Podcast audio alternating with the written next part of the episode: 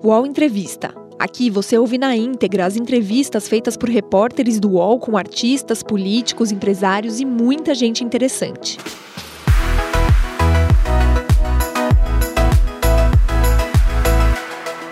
Olá, o UOL entrevista hoje Ciro Gomes. Ele foi prefeito de Fortaleza, ministro de Estado do governo Itamar, governo Lula, governou o Ceará, foi deputado federal, disputou a presidência da República três vezes, 1998, 2002 e 2018.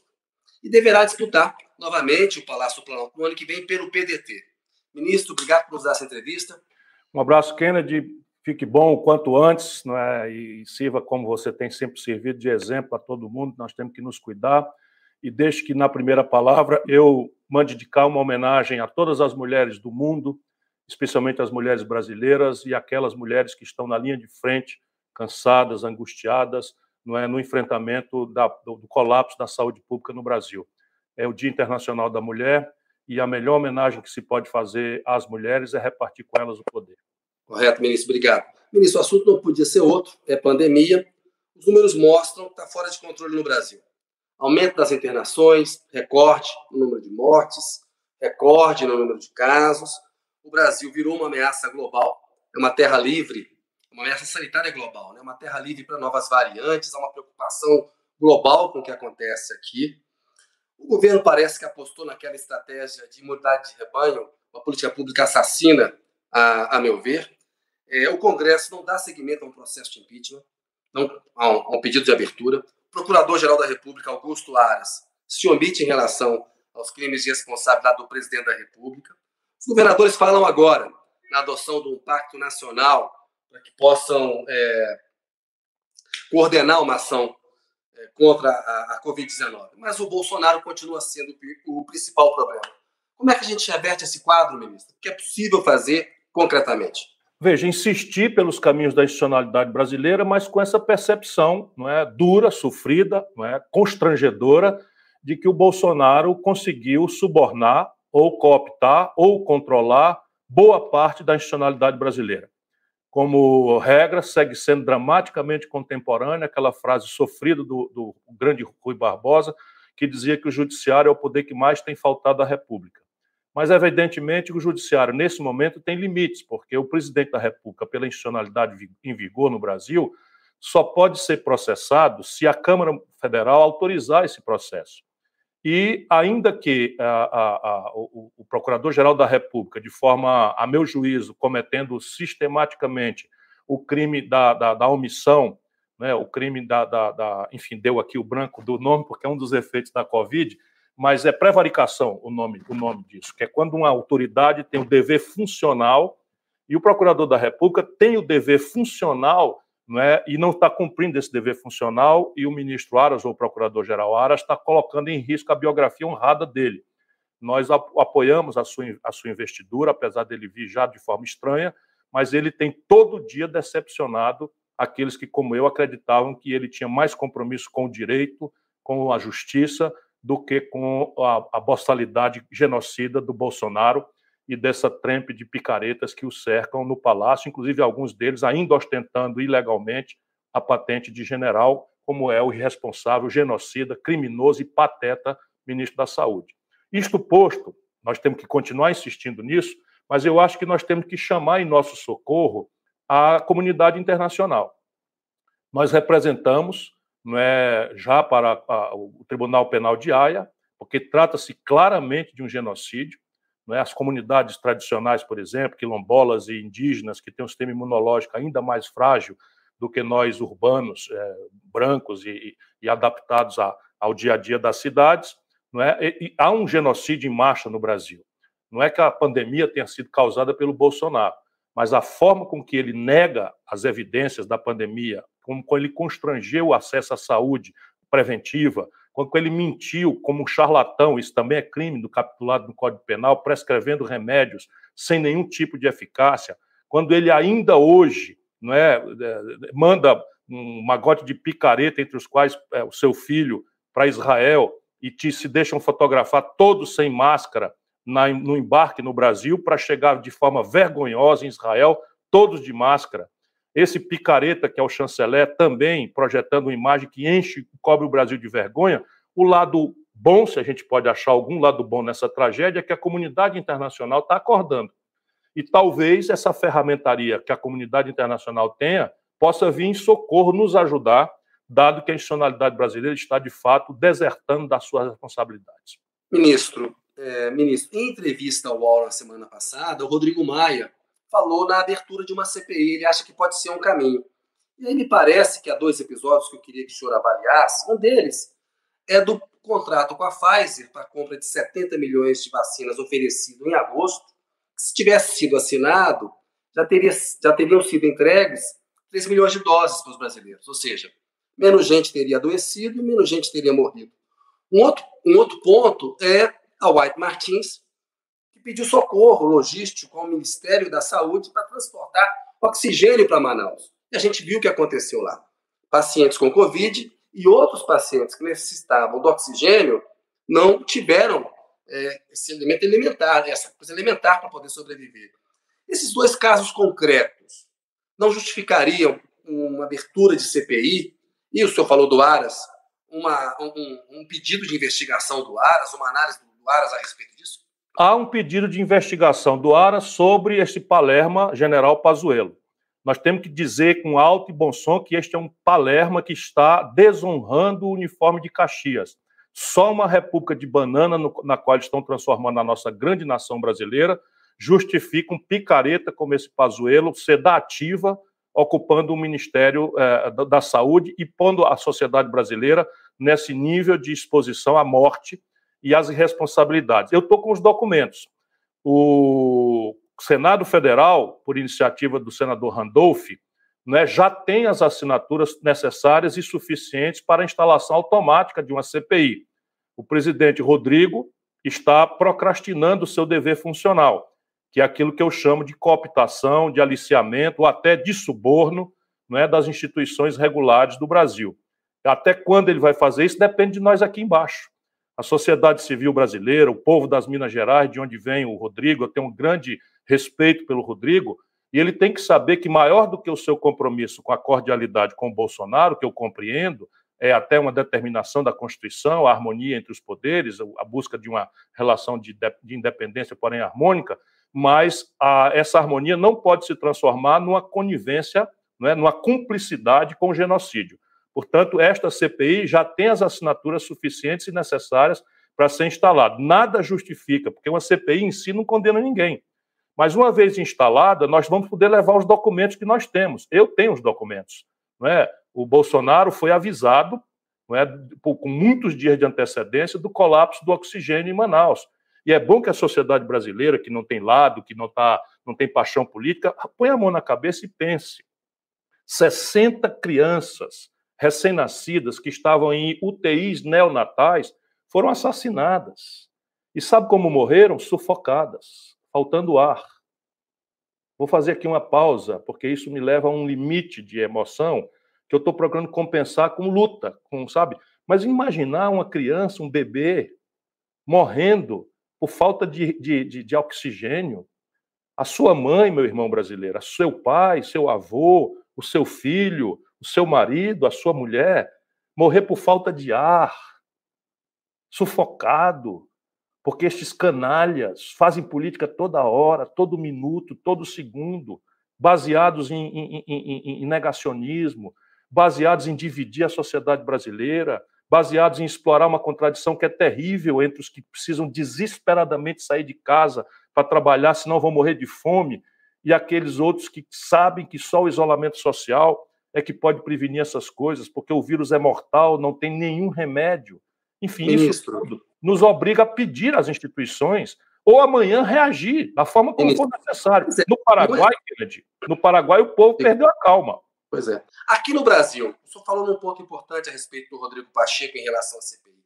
Não é hora é, de cobrar do Arthur Lira mais, cobrar do Rodrigo Pacheco mais, cobrar do Augusto Lara mais, ou seja, vocês estão sendo cúmplices com crimes comuns e crimes de responsabilidade quando o Arthur Lira continua sentado numa pilha de pedidos de impeachment. Quando o Rodrigo Pacheco não despacha a criação de uma CPI, que é isso que o senhor falou. começar uma investigação e ver o que acontece. E o próprio Aras, que não toma as medidas. Eles não são cúmplices, eh, ministro? Não, não se transformaram em cúmplices do Bolsonaro? Sem nenhuma dúvida. E cada dia que passa, essa cumplicidade se torna mais mais criminosa. E veja, o Rodrigo Maia, na minha opinião, eu disse isso para ele, cometeu um erro grave. Porque a percepção de que o impeachment não tem sorte, não tem chance de prosperar, vista de hoje, porque o Bolsonaro tem aí, comprou o Centrão. Na verdade, eu acho que o Centrão comprou o Bolsonaro. Aliás, acho, não, eu sei disso, conhecendo a vida brasileira como eu sei. Não é, é, é se o Bolsonaro ainda tem aí 25%, 30% de apoio na opinião pública, apesar de todo o desastre econômico, do desastre social, do desastre de saúde pública, do comportamento de bandido, sabe, de não ter nem sequer um mínimo de respeito às 262 mil famílias enlutadas no Brasil. Pois bem, mas se abrisse a CPI, se autorizasse, uma comissão mista seria formada. Na hora que essa comissão mista fosse formada, o Bolsonaro imediatamente mudaria de conduta, porque ele é um frouxo, é um covarde. O Bolsonaro só é valente até a hora que a gente encara ele. Eu conheço o Bolsonaro, isso é um frouxo de longa data. Picareta, frouxo, bandido, é ele que corrompeu os filhos, as mulheres.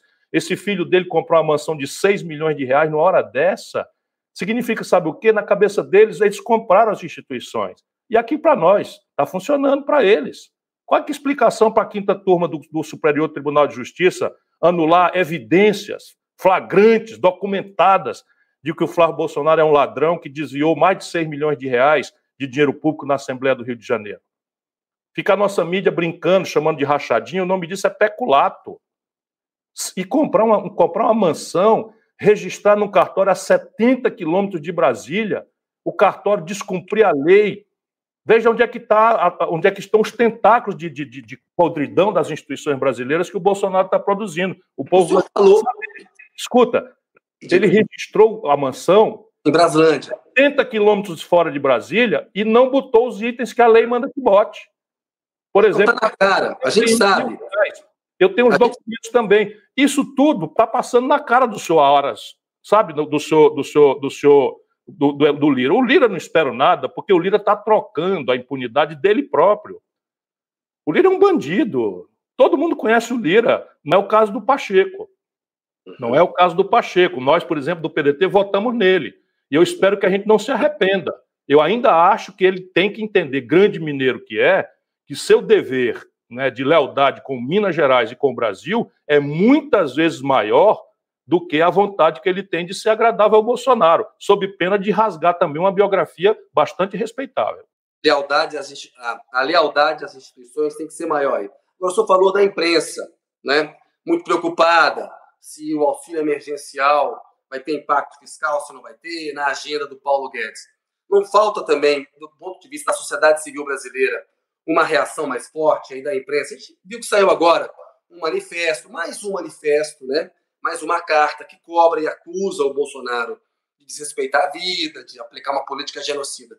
Mas eu queria que o senhor analisasse o papel da imprensa. O senhor acompanhou processos políticos no Brasil, como o Mensalão, como a questão da Lava Jato. Estamos vendo aí novas revelações a respeito de conversas do Moro com os procuradores da República, que, a meu ver, evidencia uma corrupção do processo judicial, é, que a imprensa tratou de uma maneira é, diferente. Né? Me parece que falta uma maior cobrança. Não estou enganado? Não, não está enganado. Há uma esquizofrenia muito grave no Brasil e que vai, ser, vai ter que ser resolvida proximamente. É que aquilo que nós chamamos de imprensa, sob o ponto de vista de mídia nacional, é um grupo de cinco empresas e uma igreja, basicamente com a característica nepotista. E as cinco famílias e esta igreja têm todas uma característica comum, qual seja o alinhamento ideológico não é, à premissa que o Paulo Guedes representa, ainda que ela seja um desastre geral para o país, ainda que ela seja um desastre trágico. Então veja qual é a esquizofrenia. Está todo mundo, porque tem maturidade civilizatória, né? não é possível, nós somos, podemos ser de esquerda, de direita, mas um pacto civilizatório, a premissa né, dos costumes afins com, com, com a modernidade, com respeito à diferença, com a tolerância aos desiguais, enfim, com a pluralidade do debate, isso daí é um compromisso que o Brasil reconquistou a partir da debacle do regime de 64. Pois bem, mas a esquizofrenia é essa. Enquanto o, o, o Guedes representa esse ideário não é? que basicamente faz a nação inteira ir para o brejo. O povo sofrer a maior informalidade do mercado de trabalho da história.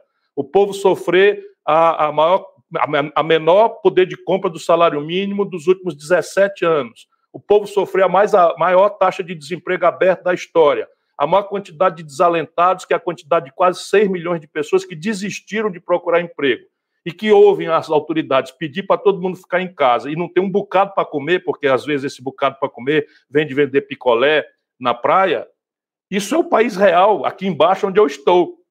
Pois percebe, mas a grande mídia editorialmente defende o centro, o coração do modelo Bolsonaro de ser, embora ataque as vulgaridades do Bolsonaro. Enquanto esse, essa esquizofrenia não for resolvida e a gente entender que nós temos que destruir o bolsonarismo boçal todo ele, ainda que a gente retome o debate ideológico e de modelo de economia política em outras bases civilizatórias. E isso é o que se impõe mais cedo ou mais tarde para a grande mídia brasileira. Enquanto ela não cumprir este serviço, ela está ajudando o Bolsonaro. Ministro, eu vou querer falar de economia um pouquinho adiante com o senhor, que eu acho importante a gente analisar alguns aspectos, como câmbio, privatização, mas antes eu queria falar da estratégia eleitoral para 2022. O senhor deverá ser candidato à presidência da República pelo PDT novamente. O senhor disse recentemente, numa entrevista à Folha de São Paulo, que o seu papel é derrotar o PT no primeiro turno, que o senhor acredita que teria mais chance de bater o Bolsonaro é, ou o candidato, um outro candidato no segundo turno. O ex-presidente Lula e o Fernando Haddad, ex-ministro da Educação, deram entrevistas ao UOL, já disseram que o PT também deve ter candidato é, no primeiro turno. Com a sua disposição de transformar o PT, ou de dizer que o PT tem que ser o derrotado no primeiro turno, isso indica que haverá uma campanha mais dura entre o senhor e o candidato petista, seja ele o Lula ou o Haddad, do que houve em 2018. É, essa estratégia, ela não é uma estratégia que fortalece o Bolsonaro, que pode acabar enfraquecendo o senhor e um petista no segundo turno, porque vai deixar sequelas, vai deixar feridas que a gente sabe que são difíceis de curar, no intervalo do primeiro para o segundo turno, ministro? Kennedy, eu tenho foco. E o meu foco é a, é a inteligência do que, que está em discussão, em jogo no Brasil. Na minha opinião, tem duas coisas igualmente graves e terríveis em jogo no Brasil. Vou apresentá-las apenas em ordem de apresentação. Cada qual é mais gravemente importante, embora a segunda seja, para mim, um pouquinho ou muito mais ainda importante do que a primeira. A primeira, derrotar o bolsonarismo boçal, que, como já vimos, está apodrecendo o Brasil, apodrecendo as instituições, matando milhares, centenas de milhares de brasileiros de fome, matando centenas, milhares de brasileiros de doença, sem fôlego, asfixiados, enfim, matando milhões de brasileiros na violência que campeia nas grandes cidades brasileiras, etc, etc, etc. Que está transformando a cúpula das Forças Armadas num partido político. Isso tudo tem transcendental repercussão não é, para o futuro, que está destruindo a economia brasileira. Vamos refletir sobre isso logo mais. Então, a primeira grande tarefa, no foco das minhas preocupações, é derrotar esse bandido nazista, genocida, chamado Jair Messias Bolsonaro, e limpar a quadrilha dele das instituições brasileiras, o que vai dar muito trabalho. A segunda tarefa, muito mais grave e complexa, é consertar o futuro do Brasil. Veja, eu, tô, eu, eu sou treinado nisso.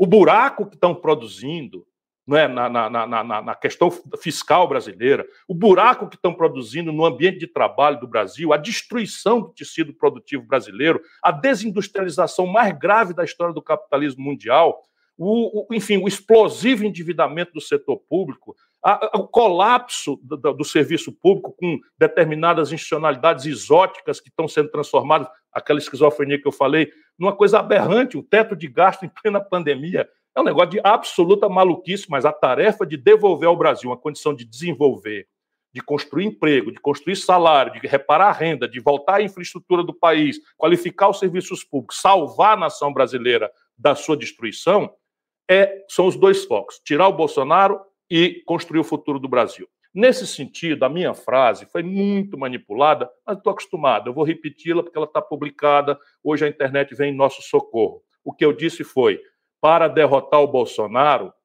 nós precisamos nos reunir todos. Por quê? Lançado o candidato pelo PT, o PT é o que menor chance tem de derrotar o Bolsonaro.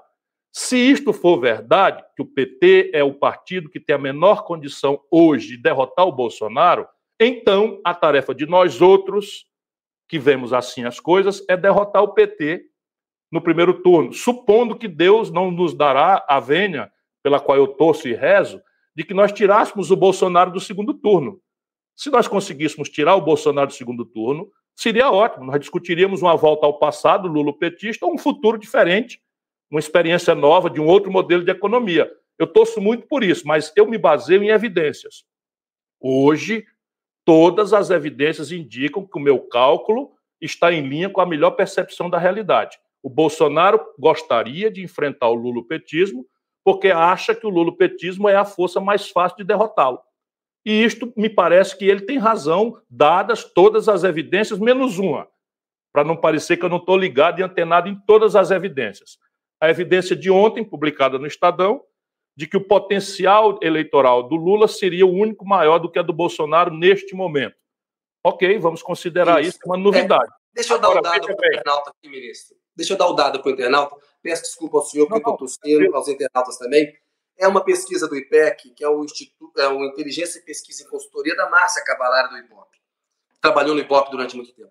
A gente sabe que pesquisa é uma fotografia do momento, tem uma dinâmica de campanha que produz fatos. Então a gente não pode é, analisar uma pesquisa hoje achando que vai ser o cenário de outubro de 2022. O que, que essa pesquisa diz? Que o Lula seria o candidato mais forte para enfrentar o Bolsonaro, porque ele teria um potencial de voto 50% dos entrevistados que disseram que votariam nele com certeza ou poderiam votar. O Bolsonaro teria um potencial de voto é, menor, 38%, e o senhor também teria um potencial de voto menor, 25%. A taxa de desconhecimento do senhor é alta nesse levantamento, 22%. A do Lula é baixa. Então a gente tem que analisar, ponderar esses fatores todos. Mas é bom para o internauta ter aqui. Agora, se essa pesquisa for verdadeira, não, ela é verdadeira, claro, desculpa. Mas se essa pesquisa puder, estiver reproduzindo, né, toda pesquisa é verdadeira e é uma pesquisa séria. Eu me expressei mal, né? A gente conhece pesquisa e sabe que ela é um dado para nos ajudar analisar a realidade. Vamos colocar as coisas como elas têm que ser. Fiquei contente de só poder é, esclarecer a posição que o senhor esclareceu na pergunta anterior. A entrevista é para a gente esclarecer o internauta, a opinião pública brasileira, do que o Brasil está precisando. Se essa pesquisa mostra que o Lula é o candidato mais forte, não faz sentido o senhor e o Lula analisarem eventualmente uma chapa, Lula e Ciro, Ciro Lula, ou a ideia de uma frente ampla, todo mundo tira nome agora, se constrói um caminho, todo mundo tenta ir unido para o segundo turno? Tem dois problemas aí para não falar em três. O primeiro problema é que o Lula é inelegível. E não é inelegível por meu, por meu prazer nem por minha vontade. O Lula é inelegível porque ele, Lula, contrariando as minhas ponderações de velho professor de direito, fez, fez entrar em vigor a lei da ficha limpa. O Lula tem várias condenações, não é só a do triplex. Eu sustento, como velho professor de direito, estou descrevendo apenas o primeiro problema, que o Moro é um idiota ambicioso, inescrupuloso e que e semeou nulidades e que, portanto, o processo que condenou Lula no triplex, na minha opinião, desde sempre, é nulo. E anulado, neste processo, Lula voltaria a ter as franquias. O povo vai pensar que ele foi inocentado. Não, não é inocentado. Os atos presididos pelo juiz suspeito, e é bandido, o senhor Sérgio Moro, hoje trabalha por uma multinacional que está administrando a massa falida da Odebrecht, que ele quebrou, sabe, assinando pareceres assinados, é, escrito por outras pessoas contra interesses nacionais brasileiros em arbitramentos contra a Vale do Rio Doce na Europa, por exemplo. Hoje fica flagrante que o Moro estava a serviço das agências de inteligência e da polícia norte-americana. Daí se explica o que, que ele fez com a Petrobras. Ele arrebentou o interesse nacional brasileiro. Saiu um estudo do Diese hoje que o senhor, o senhor Sérgio Moro, por ambição desmedida e, e, e vassalagem aos interesses internacionais, destruiu 4 milhões e 400 mil empregos no Brasil. Isso tudo ele vai ter que pagar. Porém, o outro processo, aquele que fala do sítio de Atibaia, quem julgou não foi o Moro.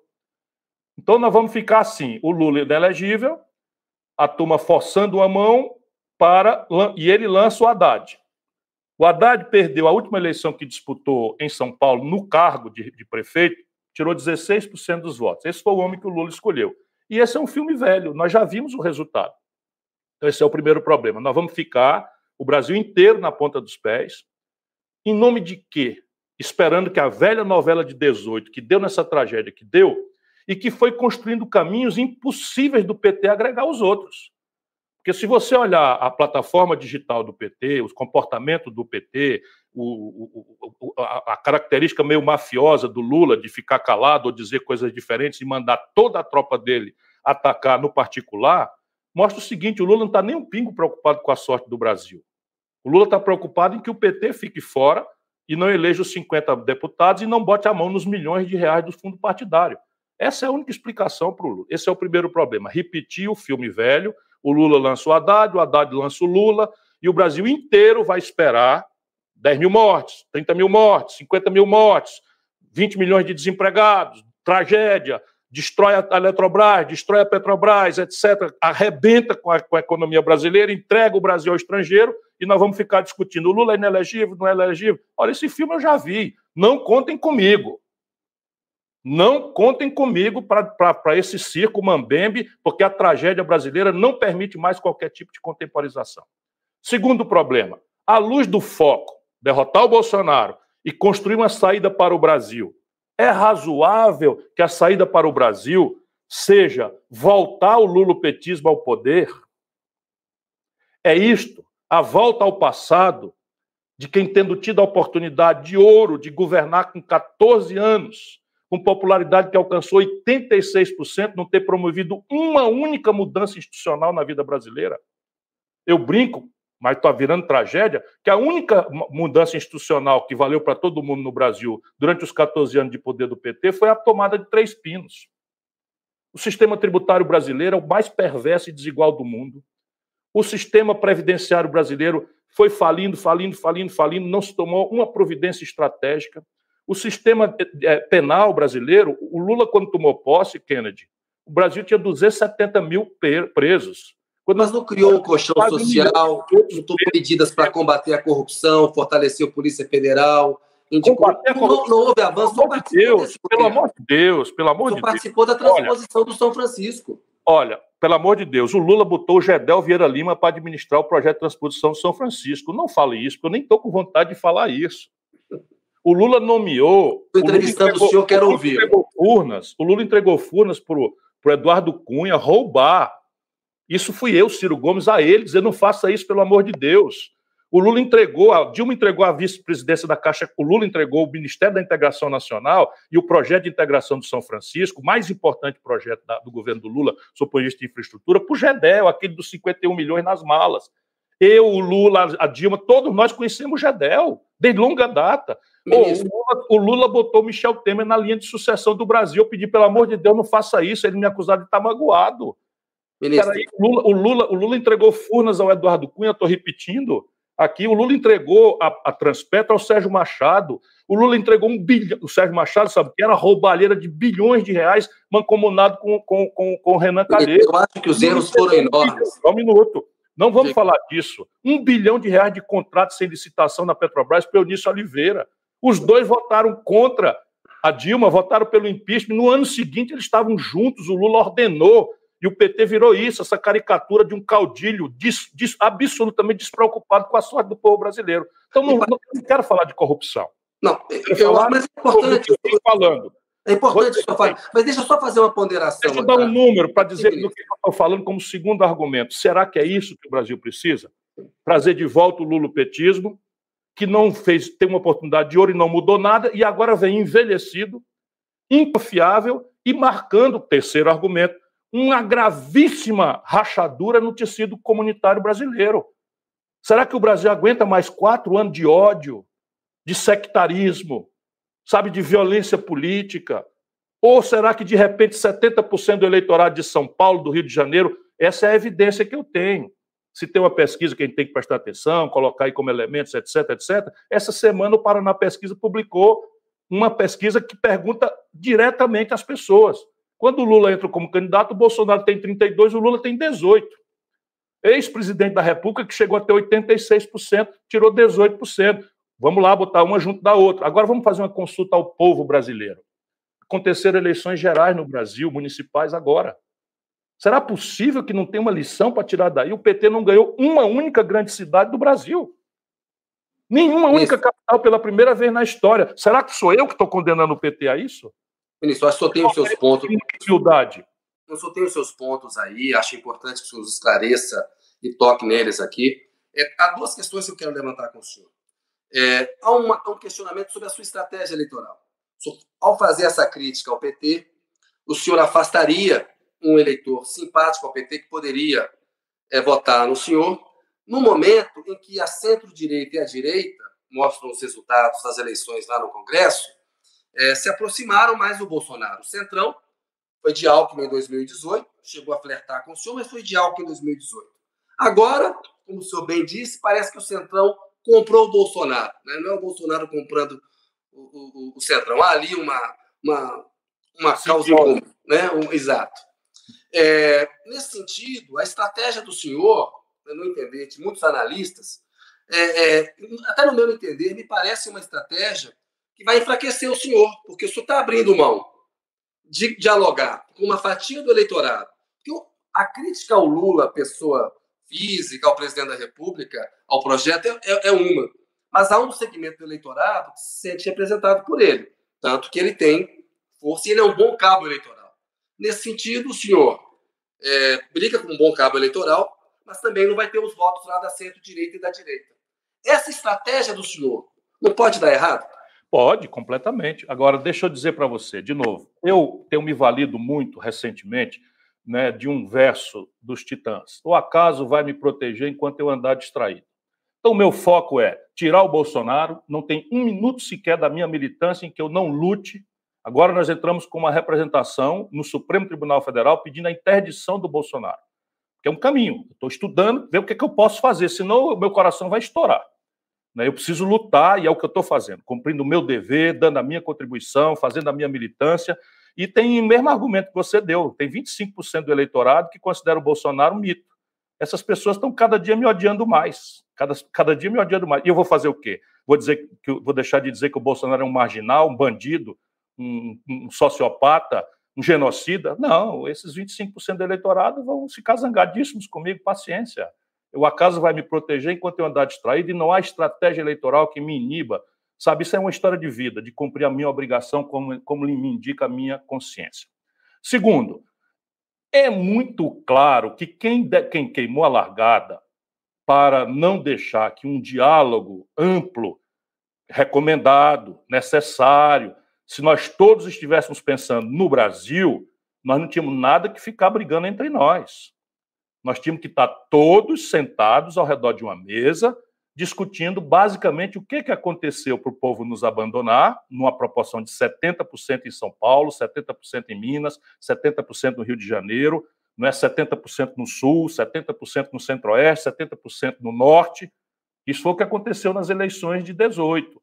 Se a gente não entender isso, e não é para punir ninguém, sabe? É para a gente ter humildade e pedir uma reconciliação com o nosso sofrido povo, que afinal de contas é vítima de tudo isso. Então nós tínhamos que estar sentados ao redor de uma mesa, discutindo o que, que aconteceu, para buscar o caminho. Um minuto só, terminando o é raciocínio. É importante. Quem é o mais importante líder do campo progressista brasileiro? O Lula. Eu tenho humildade para reconhecer. O Lula nunca aceitou esta conversa. É Nunca. possível essa conversa? Pelo contrário, quando nós entabolamos. de ter essa conversa. Até ainda. o Fernando Henrique veio. Até o Fernando Henrique veio e o Lula simplesmente censurou um manifesto que o mundo inteiro assinou, inclusive eleitores tradicionais dele, como Chico Buarque, no primeiro momento. O Lula esculhambou, dizendo que não era Maria vai com as outras. Você conhece o Lula, eu conheço bem o Lula. O Lula é, só quero... pensa em si. O Brasil, depois de si, só pensa no PT. Depois de pensar em si e só pensar no PT, o Brasil vem em 15 lugar nas preocupações do Lula. Para a gente encerrar esse capítulo Lula, porque tem outras coisas para a gente falar na entrevista. Você que está me perguntando. não, não mas é, que é importante, é importante. A primeira providência era sentar numa mesa, todos nós, e avaliarmos fraternalmente o que, é que aconteceu, para Isso é buscar é possível ainda ao povo. Isso é possível ainda. Segundo, não pode o principal partido da oposição brasileira chamar para a unidade e lançar um candidato fake. É.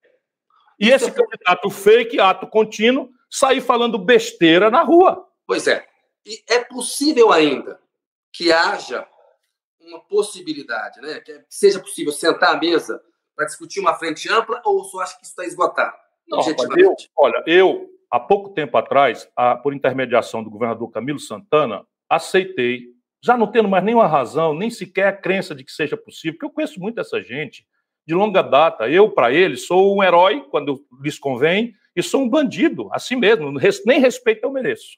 Tá tudo certo, eu me garanto, ou como diz o Gael, meu filho, eu se garanto, ó pai, eu se garanto, não tem problema, eu não preciso do reconhecimento do PT para me dar carteirinha dessa ou daquela ideologia e tal. Eu tenho 40 anos de vida, meus erros, meus, meus defeitos, alguma virtude que eu possa ter estão acumulados aí para julgamento pelo povo brasileiro. Nunca cometi uma falha, nunca respondi por nada, né? entreguei as missões todas que recebi, enfim. Mas repare, eu fui ao Lula. A pedido do Camilo, tudo certo, fui ao Lula. Tivemos uma conversa bastante séria. Dissemos tudo. Tudo que o Lula me falou lá virou merda. Desculpa, virou nada. Como ele está acostumado, ele enganou o Flávio Dino, ele enganou o Eduardo Campos, ele enganou a Marina, sabe? Ele engana, vai enganar, não, enganou o Boulos. O que ele, ele disse? O, que ele disse para o senhor que ele não cumpriu, que virou merda? Eu não posso devassar as conversas que nós temos. Ele, ele disse para mim, eu posso devassar algumas do passado. Testemunhado não, a dona Marisa. Essa por... última, essa última é que é a mesma enganação que ele. A mim, eu sempre, nunca me enganou, porque eu sempre disse a ele que não era verdade o que ele estava dizendo. Ele cansou de dizer a mim várias vezes que eu era o candidato a presidente. Várias vezes. Muitas vezes. Nessa última conversa, o que o senhor pode revelar dela? Não, deixa, pergunte para ele, porque eu, eu costumo, ainda que eu seja. Eu perguntei, ele não quis falar. Pois é, perguntei, então, não quis falar. eu também não vou fazer isso. Uma conversa muito franca. Tudo que eu estou dizendo para você e para o povo brasileiro aqui, eu disse para ele com todos os S's e R's. Tá. Todas as, as quais eu disse para ele. No fim, eu disse para ele: Lula, não é possível, você não pode transformar a vida brasileira, sabe, no ato de vingança pessoal. De vingança pessoal contra o povo brasileiro. Você já parou para pensar? Disse eu para ele. Vou dizer só o que eu disse. Se você não está com ódio ao povo, porque você achava talvez que merecia que o povo descesse lá em Curitiba e quebrasse tudo e lhe trouxesse de volta para o poder primeiro e único, eu perguntei a ele se ele não percebia o erro grave que ele cometeu transferindo a popularidade dele para uma pessoa sem nenhuma vivência política como a Dilma. Sabe? Olha aqui, nós estamos agora esculhambando o Bolsonaro e o Paulo Guedes, porque o Paulo Guedes pegou o Brasil como nona economia do mundo, derrubou para a décima segunda. E o pretexto da pandemia não vale, porque todo mundo está sofrendo a pandemia. O Brasil era a nona economia do mundo empobreceu para a décima segunda economia do mundo. Nenhum petista pode falar isso, sabe por quê? Porque a Dilma pegou o Brasil com a sexta economia do mundo e entregou em nona. Nós estamos falando do, do, da desvalorização do câmbio. O Bolsonaro pegou o real a 3,70 e está com 5,74 no momento em que eu lhe falo. Não é? A Dilma pegou a 1,75 e entregou com 4. A Dilma quebrou o Brasil. O Bolsonaro derrubou agora, com o pretexto da pandemia, 4,1% a, a, a, o PIB brasileiro. A Dilma pegou dois anos, dois anos, derrubou 3,5% no ano e 3,2% no outro ano. A Dilma pegou o desemprego em, em, em, em em 7 milhões, 8 milhões de pessoas, levou para 12 milhões de pessoas. Será que as pessoas são idiotas? Será que o povo brasileiro é imbecil? Claro que não, eu aposto na inteligência do povo brasileiro. E sabe, é, é, Kennedy, eu não quero passar muito mais tempo examinando isso, não. Eu já fiquei contra esses erros históricos do PT muitas vezes. O Lula ficou contra o Tancredo Neves, expulsou a Beth Mendes pelo Lula o Paulo Maluf ganhava a eleição no colégio eleitoral para o Brasil se arrebentar e o projeto de poder dele é. Isso foi um erro histórico, está lá escrito na, na, na, história brasileira. Eu fiquei com Tancredo. O Lula ficou contra a Constituinte. Hoje a Constituição brasileira está sendo rasgada e ele não tem moral nenhuma para defender, por quê? Porque ele não recusaram assinar a Constituição brasileira. Eu apoiei a Constituição brasileira sabendo que aquilo era um pacto possível. O Lula ficou contra o, o, o, o, Itamar Franco. Nós fizemos o impeachment juntos, o Brasil estava em pandarecos. Pois bem, na madrugada o Itamar anunciou que não ia assumir, porque o Lula anunciou que ia para a oposição. Explorar a tragédia do Brasil para precipitar o projeto de poder dele. O Lula abriu mão, não abriu mão de ser candidato em 89, quando era o único que perdia para o Collor.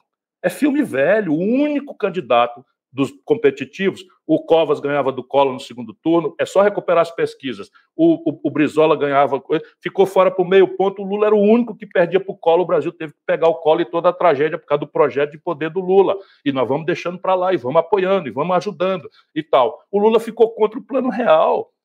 Eu tomei o telefone, Lula, isso não é um truque, esses caras estão te desorientando, procura saber aí com outras opiniões, etc. Ficou contra o plano real. Pelo Lula, a inflação tinha galopado mais ainda, porque para ele o plano, o plano real era um truque e o projeto de poder dele tinha, tinha que ser precipitado e tal.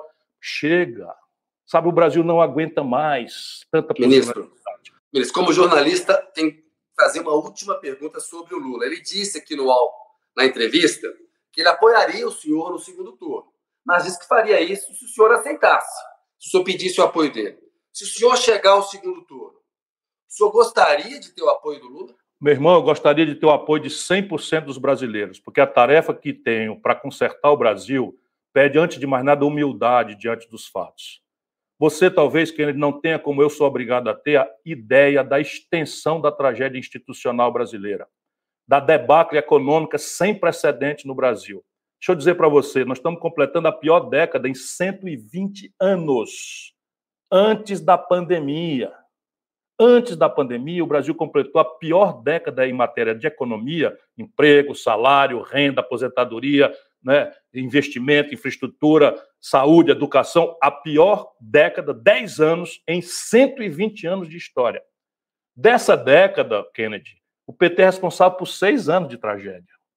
Seis anos da Dilma, que foi o pior governo antes do Bolsonaro da história do Brasil. Você pensa que eu tenho prazer em dizer isso? Eu, eu apoiei a Dilma. Isso não vale nada. Eu apoiei a Dilma, sabendo que a Dilma não tinha treinamento nenhum. Para a gente fazer justiça, a Dilma errou muito na política econômica, a gente lembra. Não conseguiu ter um terço do apoio do Congresso para evitar o impeachment. Errou na política também. Mas a gente tem que colocar nessa sabe conta. Sabe onde eu estava nessa hora? Sabe onde eu estava? Apoiando a Dilma. Antes, sala dela escrevendo sugestões de como ela podia enfrentar o golpe que estava vindo. Não me lembro disso. Sabe qual disse... sugestão que ela aproveitou? Nenhuma. É, me, sabe lembro disso. E sabe quem fez o golpe?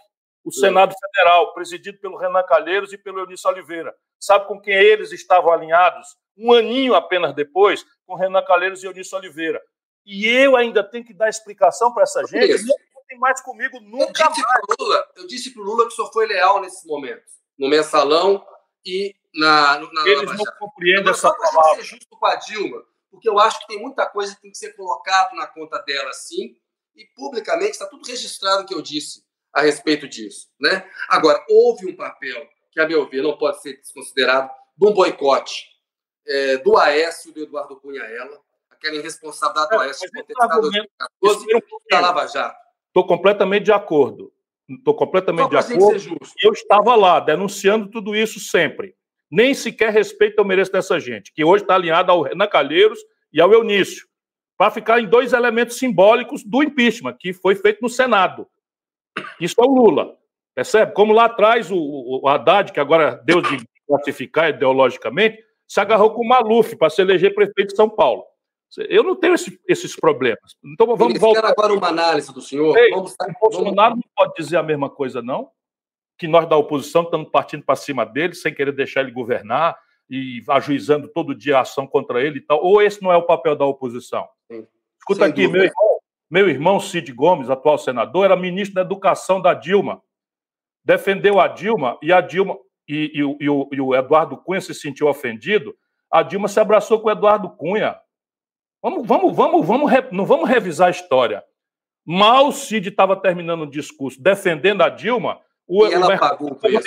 o Eduardo Cunha para se solidarizar com ele. O PT e a Dilma pagaram o preço pelos próprios erros também. É justo. Não, quem pagou sabe quem foi? não, foi a Dilma, não foi a Dilma nem o, o PT. O povo brasileiro, o país.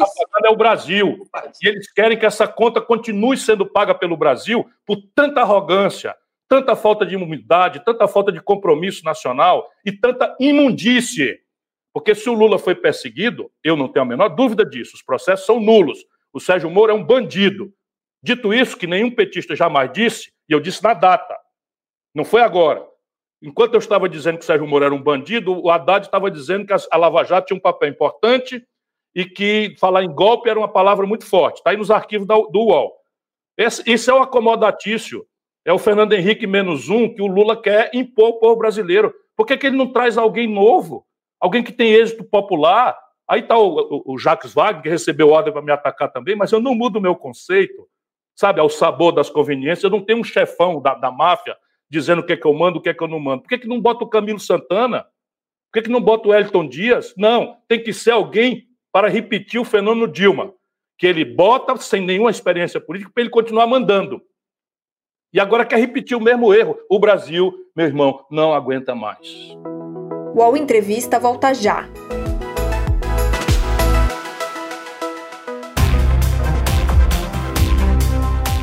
Baixo Clero é o podcast de política do UOL.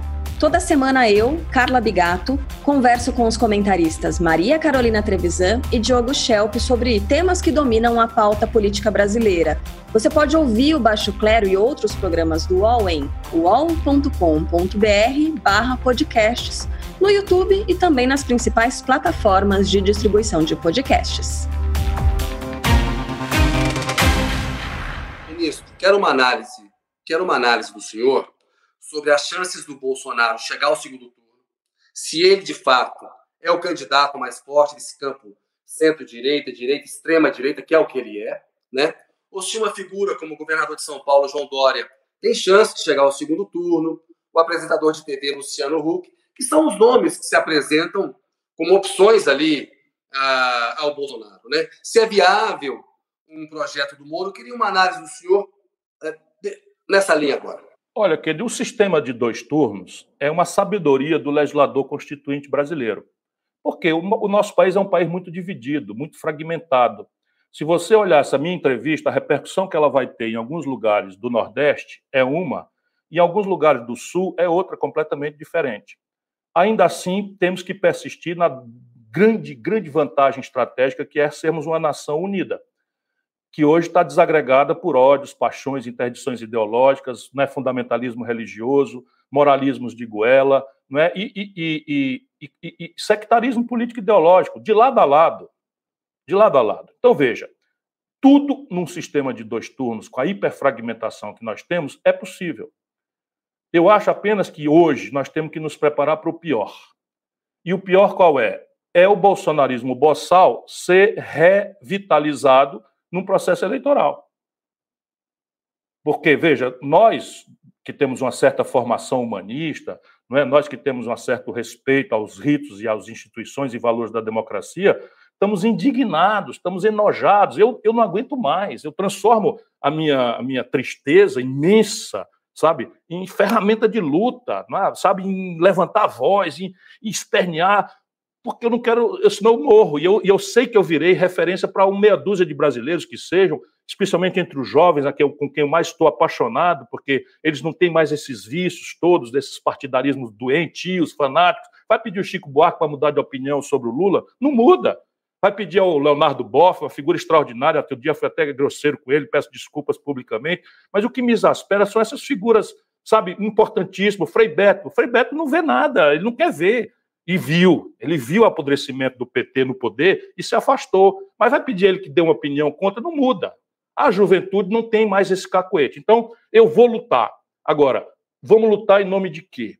Eu acho que nós precisamos lutar em nome de tirar o Bolsonaro, não permitir nem, nem a hipótese de que ele esteja legitimado depois do que fez, porque se havia ali uma exasperação e o discurso de manipulação, nosso povo não é muito ligado em política, estava tá, com nojo da política por conta do lavajatismo e das contradições do PT e das contradições do governo Dilma, que, sabe, destruiu a economia brasileira. Tudo bem, você tem razão de re registrar o comportamento malsão do Aécio, que é um mal perdedor, depois se revelou aquilo que até a mim me surpreendeu muito, eu que tinha dele uma impressão completamente diferente. Ok, mas ninguém pode absolver o PT, especialmente olhando para o futuro. E pode absolver. Como? Eles façam uma, uma autocrítica. Para quê? Só para a gente se reconciliar, fazer, irmão brasileiro, olha, pensando bem, você tem razão. Eu, de boa fé, pensei que o melhor caminho era esse, não foi, errei. Se a gente faz isso, sabe o que acontece? É o que o Cid propôs no segundo turno aqui, foi vaiado, apoiando o Haddad no segundo turno. Esses caras piraram. Por quê? Porque para eles, e aí é que eu vejo o, como é que vai ser o processo eleitoral. O Brasil tem 25% de gente que é identificada, ainda que sejam valores trágicos, identificada com o bolsonarismo boçal. 20, 25%. Tá aí o, o sabe, o, o imoral, tá aí o, o, o, novo rico, né? enfim, enfim, tá aí uma série de coisas, o neopentecostalismo descuidado da vida da caridade, que é a grande lição de Jesus e tal, esse tem 25%. E o petismo doentio e fanático tem 20%. O que está acontecendo? Você tem 55% do eleitorado que não quer nem o bolsonarismo boçal, nem a volta ao passado contraditório, para muitos corrupto, e eu não quero mais pontuar esse argumento, a não ser quando provocado, do, do lulopetismo. Isso, isso é, é, é, o que eu vejo. O que, é que acontece nesse momento? 55% do eleitorado estão procurando este caminho.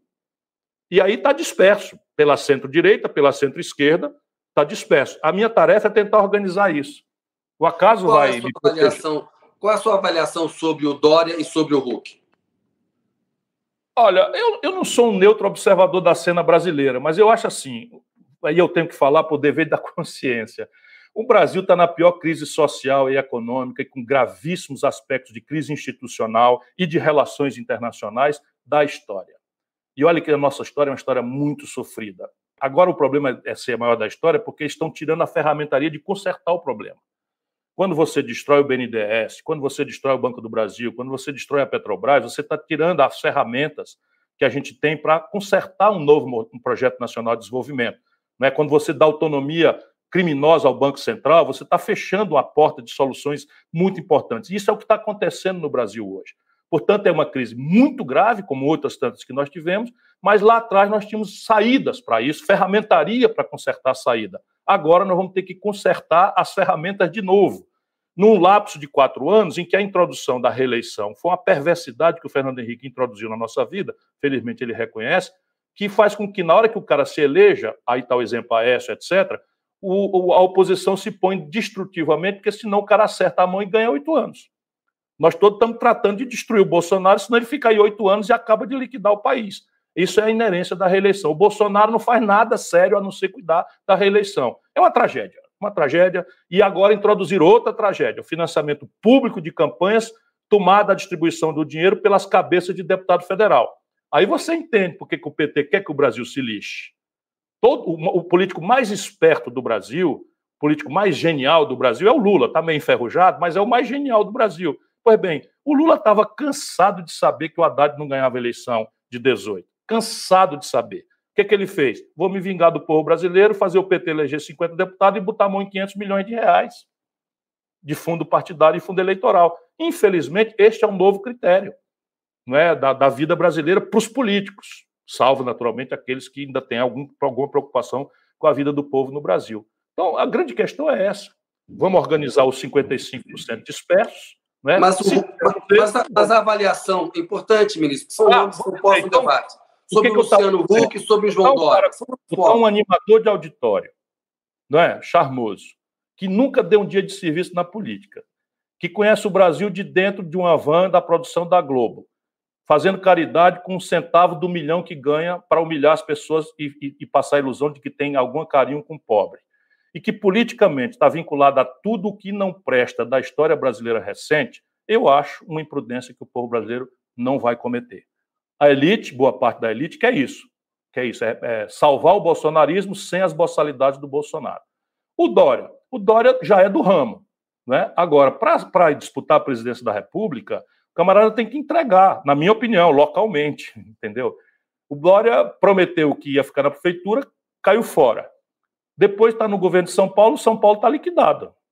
Estou falando concretamente. São Paulo não está hoje com funcionalismo atrasado por duas perversidades. Uma, já feitas lá atrás, pelo PSDB. Uma, passou oito meses sem pagar dívida, com uma liminar dessas aberrações que se produzem ciclicamente no judiciário brasileiro. E quando a, quando a liminar caiu, eles pegaram a montanha de bilhões de reais e botaram para vencer no fim.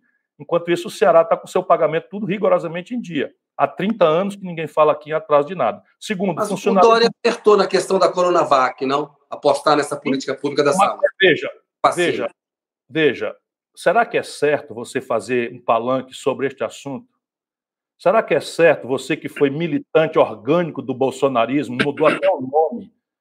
Ei, eu tenho memória. O Bolsonaro né, elegeu o Dória. Eu tenho memória. Se não fosse o, o Dória ter se agarrado com o Bolsonaro e ter trocado de nome eleitoral e se chamar a si mesmo. É o Bolsonaro. Ele se diz hoje arrependido, que jamais votaria no Bolsonaro novamente. Aí, nós estamos pagando por esse mal. Eu não fiz isso. Mas, ah, foi para Paris. Eu voltei e votei. É, mas a crítica em relação a Paris é que o senhor não se empenhou para valer na campanha do Haddad. A crítica é essa. Avisei, um voto, mas não se nunca mais essa quadrilha conta comigo. E estou avisando de novo.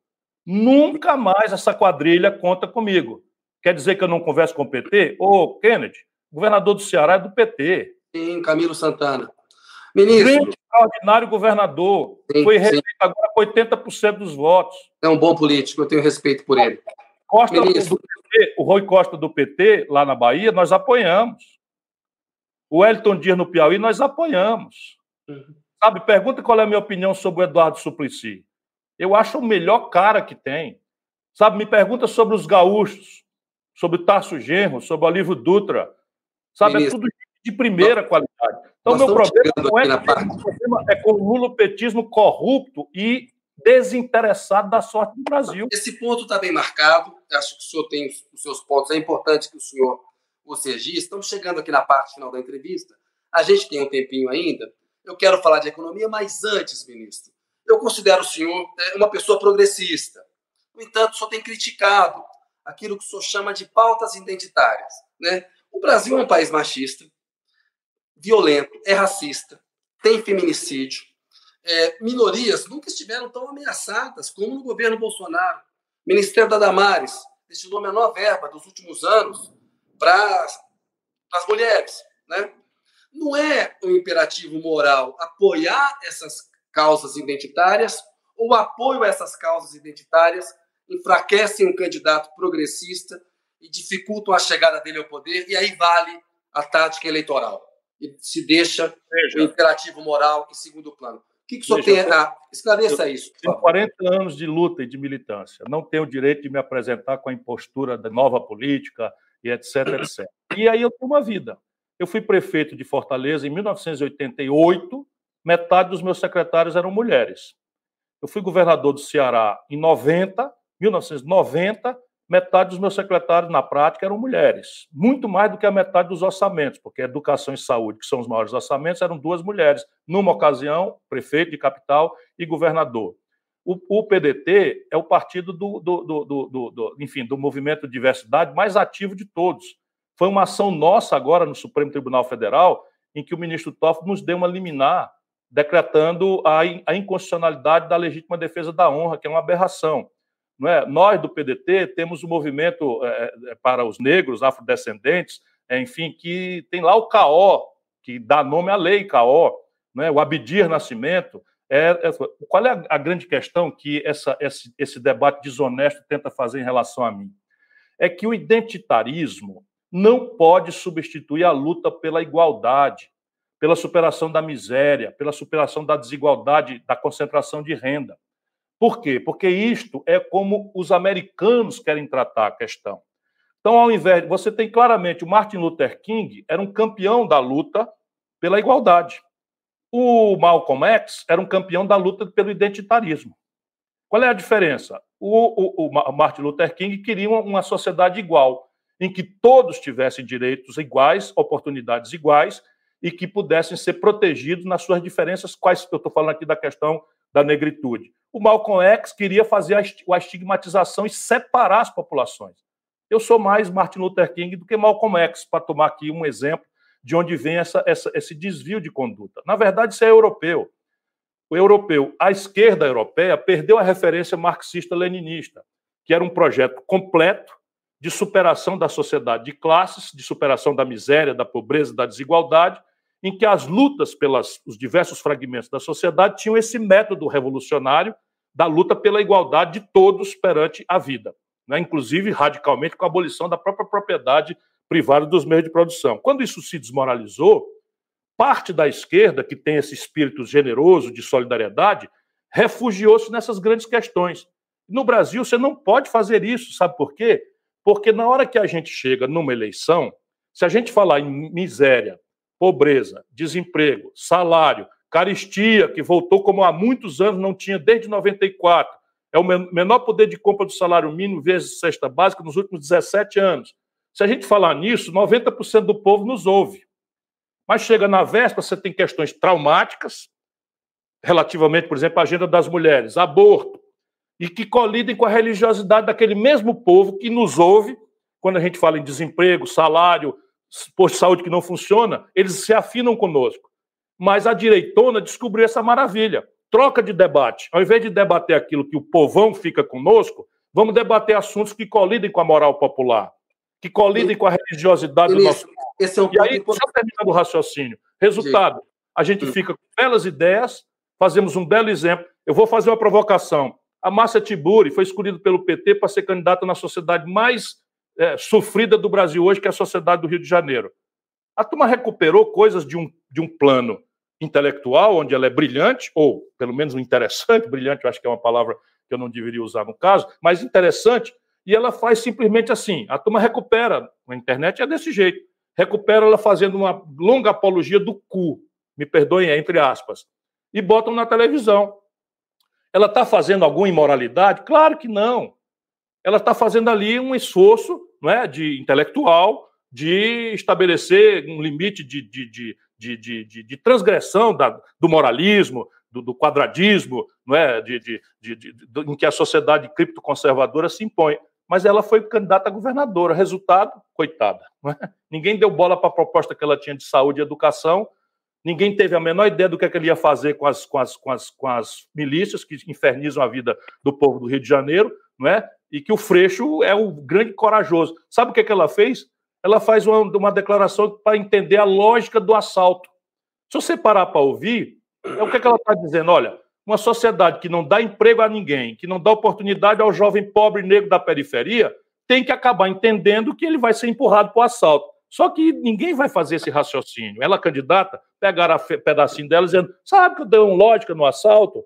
O assalto tem uma certa lógica, porque está todo mundo excitado pelo. A gente sabe, a gente sabe. A diferença. Claro, sabe você, essa é a diferença entre você ser solidário com negros, mulheres, população LGBTQI, e não deixar que isto seja uma coisa que saia da psicologia popular, que colida frontalmente, Ministro. sabe, com o conservadorismo religioso de boa parte do nosso povo. Eu tive nos Estados Unidos dez meses acompanhando a eleição lá.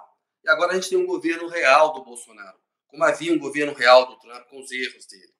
O Biden, e lá tem as características próprias do sistema. É importante, o voto não é obrigatório, você tem que mobilizar as pessoas a votar. Então, o Biden abraçou é, o voto negro. Ele conseguiu a indicação depois de uma vitória na Carolina do Sul, nas prévias lá, com ampla maioria do voto das mulheres negras. Então o Biden abraçou isso, isso foi importante. Diante do governo real do Bolsonaro, né, de uma. E só falou aí, o risco que o Brasil sofre mesmo com uma recuperação desse bolsonarismo boçal. Acho que não deve ser subestimado isso. É ter o apoio desse pessoal não pode ser importante ali na reta final, ministro? No é final, central, é central. O Brasil, 52% da população são mulheres. E só tem 15% da, da Câmara Federal. O Brasil, mais da metade do povo, esmagadora, 60% é negro pardo ou caboclo. E, e, e, evidentemente, agora deixa que eu fale, a gente tem que conversar com essas pessoas é sobre emprego, salário, e aí eu tenho algumas alegrias. Não são por minha responsabilidade, mas o Ceará é um lugar onde as pessoas podem observar se tem coerência entre o que eu falo e o que eu andei fazendo quando tive a oportunidade. Porque acho que é isso que a gente tem que fazer, ao invés de cair em lambança. Então, veja, saiu Vamos hoje. economia agora, então, para é o Dia Internacional das Mulheres, só um dado. Saiu hoje o seguinte: o segundo estado brasileiro onde a diferença entre salários entre homens e mulheres no Brasil é o Ceará. Então, é o Amapá o primeiro, em que as mulheres têm uma diferença, mas é a menor, e o Ceará em segundo. Então, é quando eu fui prefeito, eu empoderei as mulheres. Quando eu fui governador, eu empoderei as mulheres. Então, é evidente que a gente tem que falar. Os negros ganham menos, os negros são mais assassinados, 76% dos garotos presos com a política penal do Lula. Com a política penal do Lula. Porque não é culpa dele, o Márcio Tomás Bastos resolveu adaptar no Brasil essa guerra contra as drogas que os norte-americanos fizeram tem aí uma série de assessoramentos, de convênios, e implantamos a política norte-americana aqui. Resultado prático, saímos de 260 mil para um milhão de presos em números redondos, E quando a gente vai olhar, praticamente não tem bandido de colarinho branco na cadeia. É só jovem negro, pobre da periferia. Como também as vítimas de homicídio são jovens pretos da periferia. Então, isso está tudo na minha cabeça. Agora, nós precisamos mobilizar essas pessoas. está tocando um ponto fundamental aí. De desenvolvimento. Isso, ponto fundamental. Ministro, para de entrar em economia agora, eu vou já fazer uma pergunta no pacote todo. Primeiro, uma avaliação sobre a política econômica do Paulo Guedes de um modo geral, mas eu queria que o senhor depois me explicasse a questão do câmbio. Né? Há uma crítica que o senhor defende um câmbio controlado, que isso pode ter efeitos piores. A gente está vendo que o câmbio está na, nas alturas agora, está produzindo efeitos terríveis. E privatização com destaque para a questão da Eletrobras. Veja, a política econômica do Guedes é uma tragédia que pode ser constatada por dois argumentos. Um, uma pergunta simples: qual é o lugar do planeta Terra, historicamente ou na atual geografia do mundo, que pratica este ideário? Eu mesmo respondo: nenhum. Nenhum país do mundo pratica este ideário. Os americanos, por exemplo, têm uma expansão monetária absolutamente exótica, 70% de expansão da, da moeda, como mecanismo de financiamento da, do enfrentamento da pandemia e da, dos efeitos econômicos disso. Acabaram de criar um novo socorro de 300 dólares por semana. E a secretária da Fazenda dos Estados Unidos está fazendo teoria de que isto é uma ferramenta não só de socorro às pessoas que precisam, mas é o único elemento disponível para aquecer a atividade econômica. Então não existe nenhum lugar do mundo que pratique esse ideário. É um negócio chocante. Não é possível que um cara como eu, com a minha responsabilidade, ex-ministro da Fazenda, ex-governador, ex-prefeito, diga uma coisa tão superlativa e a grande mídia não me desmoralize. Não existe nenhum lugar do planeta Terra que pratique o ideário que o Paulo Guedes está defendendo no Brasil, nem na atual geografia econômica. Quais são as nações que têm tido êxito nesta contemporaneidade no mundo? As nações do Oriente. Todas fazem o oposto do que o seu Paulo Guedes está recomendando. Esse é o primeiro argumento. Não tem precedente na na experiência internacional. Segundo, vamos raciocinar juntos. Vamos raciocinar juntos. O Brasil tem quatro motores de atividade econômica estrangulados. E a gente vai botar o nosso povo para entender isso. O que é o quatro motor da economia? O primeiro motor da economia, na realidade brasileira, que foi o que o Lula explorou mais, é o consumo das famílias.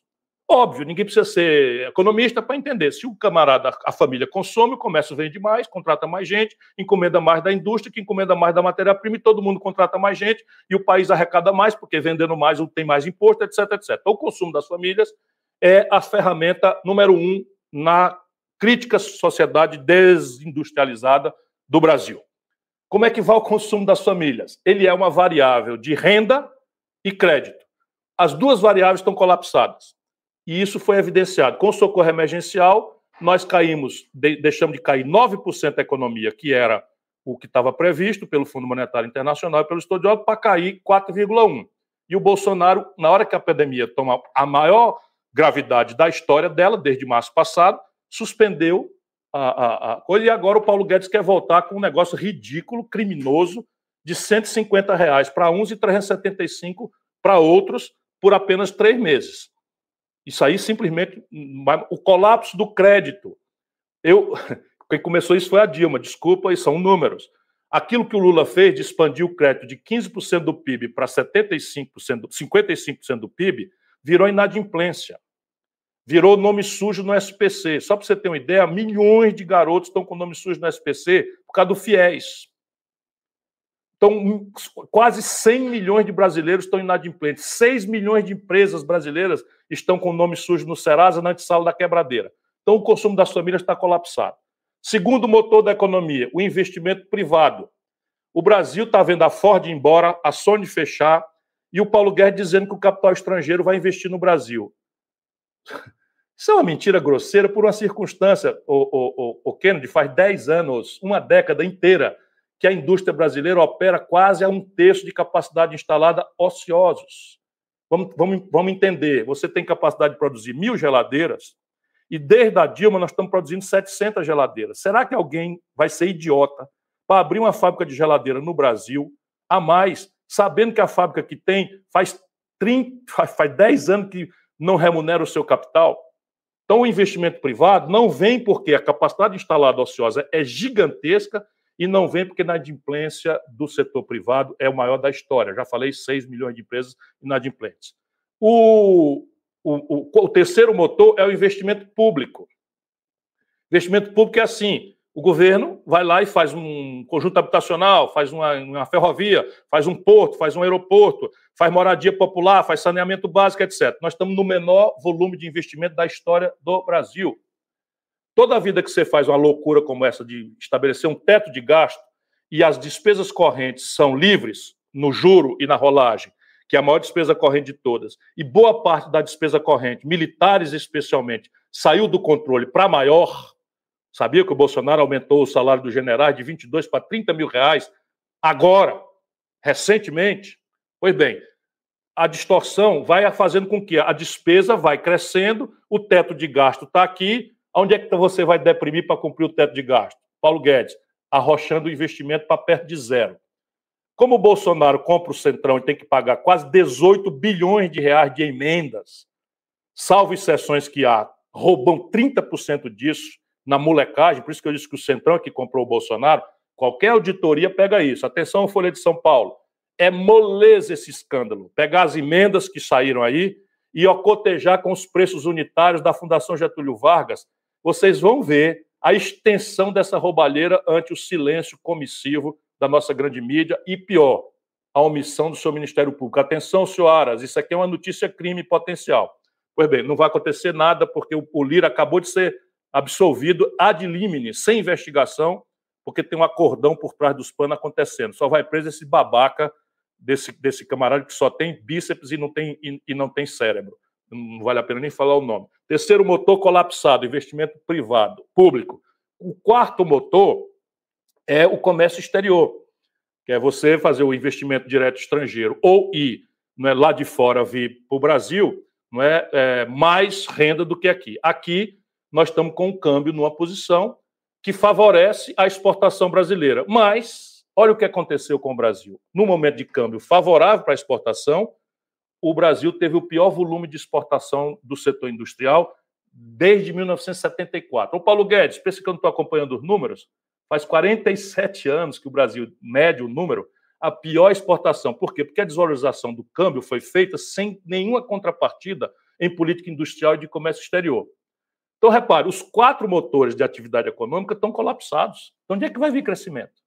São décadas, é uma década perdida, porque não é o Bolsonaro que inventou esse modelo, não. O lulopetismo deu status de esquerda a esse modelo, que foi criado pelo Fernando Henrique Cardoso e que de vez em quando tem um ciclo de consumismo que é baseado em preços artificiais. Está encerrado daqui a pouco, ministro. Pois não. Dá uma, desculpa, dá uma acelerada aí. Eu nunca propus é, é, daqui a pouco, mas fale sobre a Eletrobras, é, Olha, sobre o câmbio nenhum, rapidamente e a gente vai para o pinga-fogo. Nenhum país do mundo sério privatiza seu regime de águas, muito menos entregando ao estrangeiro. E eu quero anunciar solenemente que se o Bolsonaro cometeu o crime de entregar o regime de águas do Brasil ao capital estrangeiro e ao capital privado, eu vou nacionalizar de volta.